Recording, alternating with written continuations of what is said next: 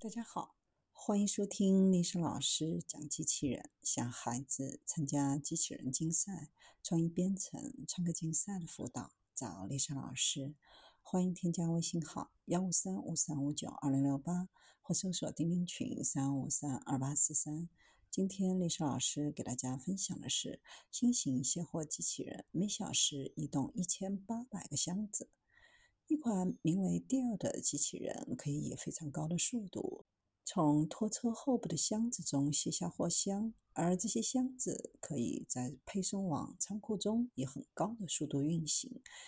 这款机器人的峰值装箱速度为每小时一千八百个箱子，有效载荷高达二十五公斤。处理盒子装卸任务的方法有两种独特之处。首先，它可以处理杂乱的拖车，里面充满了各种形状、大小、颜色和重量的箱子。第二，是依靠人工介入并处理极端情况。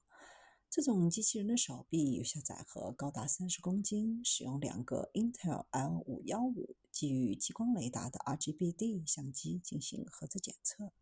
系统安装在带轮底座上，由操作员将其放置在拖车的后部。当它进入拖车时，会自动向前爬行。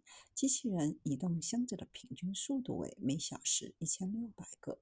一个身材高大的人平均每小时可以移动约八百箱。机器人在某些包装上放慢速度，这是因为对该包装不了解，需要不断的改进抓手。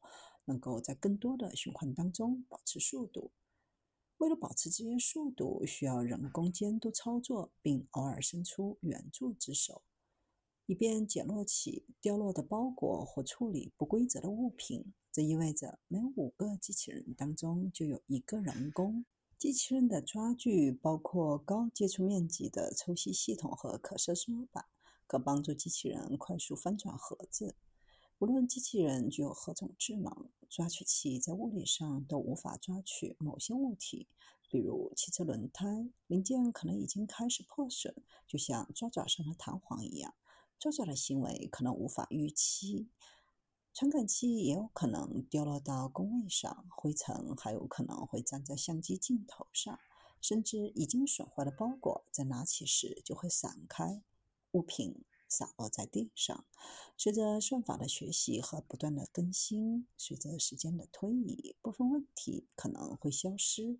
机器人学会不要挑选会导致更多的物品掉落的包装，学会从侧面接近角落的箱子，学会避免直接在箱子上捡货可能会从吸力上剥落的标签。